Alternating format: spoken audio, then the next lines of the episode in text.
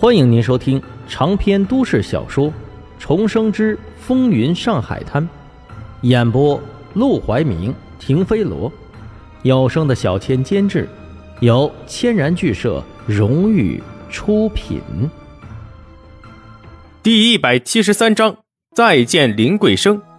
送沈如月去念书的事，沈梦生都准备很久了，只是一直在忙别的事情，这件事就没排上号。借着这件事的契机，他主动找到了上海中学的校长。上海中学建于1865年，原身是龙门书院，在1927年改成了江苏省立上海中学，是上海四大名校之一，也是上海市历史最悠久的中学。沈梦生之所以会选择这所学校，主要是因为这所学校不但管理严格，还十分先进。在别的学校还专注于语文、数学的时候，这所学校已经开设了体育、美育、知育。等等五花八门的课程，这在当时非常具有开创性的教育模式。当然，学校越优秀，想进去也就越难。尤其是像沈如月，还是基础极差的半路出家，想进去就只能走动关系塞塞钱了。最终，他找到了林桂生。上学的事儿，你怎么会来找我办？林桂生如约来到春生饭馆的时候，本来还以为沈梦生是又有什么做生意的主意要告诉他，没想到竟是托他办事，并且还是走后门这种事。我找了一圈都搭不上线，最后有人告诉我您和郑校长的妻子是牌友，所以我希望您能出面，让我和郑校长有个见面的机会。林桂生笑了起来，那个友人就是老黄吧？他对你够好的呀，连我的事情都可以随便说了。啊，不是不是。好啦，你不用紧张，我没有怪罪他的意思。我知道你最近因为烟土的事情立了大功，还把功劳全给了老黄。我要是老黄呀，我也会帮你的。见他笑眯眯的喝着咖啡，一副很能理解他们的样子，沈梦生也不禁松了口气。如果不是没有办法。他是真的一点都不想见林桂生，因为现在他和黄金荣的关系简直就是剑拔弩张。皇宫馆内不少人都闻出了味儿，开始站队了。林桂生这边已经有了杜月笙，而马祥生因为被黄金荣嫌弃，也有要投到林桂生这边的意思。这么敏感的时期，沈梦生单独找他出来，实在是很不理智。但他等得起，沈如月等不起了。他十七岁了。再不念高中，过完年十八，到时候大学毕业就是二十四。在这个年代，二十四的姑娘就是老姑娘，学历再高，名声也会不好听。这事儿越早越好。不过呢，烟土的生意跟我一点关系都没有，所以呀，你立的这个功劳，我可沾不到光。你要我卖你这么大一个面子，你要怎么报答我呀？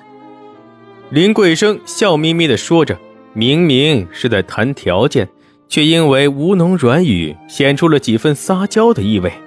不得不说，她虽然年纪稍长，却是个极品的女人，尤其是因为没生过孩子，身材神情仍带着少女的娇俏，再配上她浓情的气质，简直风流有韵味到了极致。沈梦生避开了她笑吟吟的目光：“你不是开了个裁缝店吗？”我可以让陆兰春去给你的裁缝店当广告模特。此言一出，林桂生的脸上笑容立即荡然无存。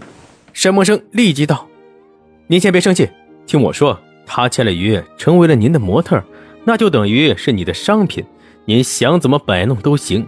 他除非赔得起高昂的违约金，否则必须听您的安排。到时候，不管您有多少怨气，都可以发泄出来。”林桂生冷着脸道。你以为我是那些不入流的女人，会跟个戏子争风吃醋？当然不是，但他蹬鼻子上脸，一次次让您难堪，您作为上位者，总得略施惩戒吧？林桂生沉默了。说实话，不管他表现的多么从容，多么大方，她始终是个女人，一个惨遭抛弃的糟糠之妻。说不恨，那是不可能的，只是他的身份，他的地位。不容许他做出那些丢人现眼、争风吃醋的事，但若陆兰春真的能落在他的手里，他倒是有的是法子整治他。光凭这一点就想让我帮你跑腿，还不够吧？当然，除此之外，我还可以为你引荐一位太太，让您能够在荣叔人脉的弱势下扳回一城。林桂生轻笑了一声：“ 你帮我引荐人，真是新鲜了。好，你说，哪位太太如此高贵？”淞沪护军使何风林的妻子何太太。做这两件事，沈梦生都是别有用意的。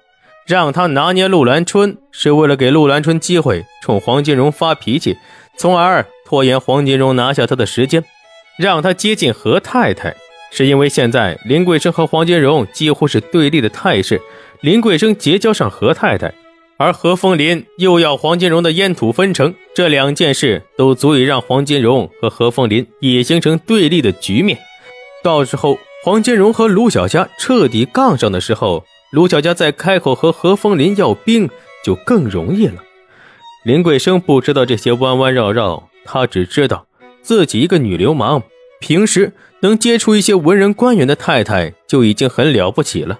若能连军阀的太太也纳入自己的阵营，他的地位一定会得到大大的提升。因此，他再也没有犹豫，一口答应了下来。但即便是这件事办成，沈梦生也只是一个可以见郑校长的机会而已。见了面，让郑校长答应收沈如月，才是最大的考验。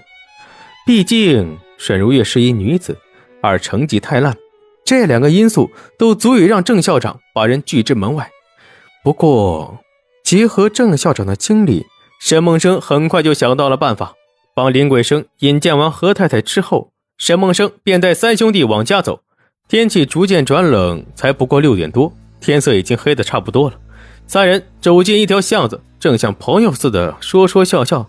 金阿三忽然停住了脚步，低声朝金小唐道：“老二，你和老三带着生哥继续往前走，不要回头。”沈梦生心里一沉，有人。走。他还犹豫的时候，左右胳膊已经被金小唐和阿荣架起来往前走了。可才走了没几步，他们又停了下来，因为巷子的另一头也出现了三个人，前三人，后三人，一共六个人，把狭窄巷子死死堵了起来。想过去，必须放倒他们，而他们的手上。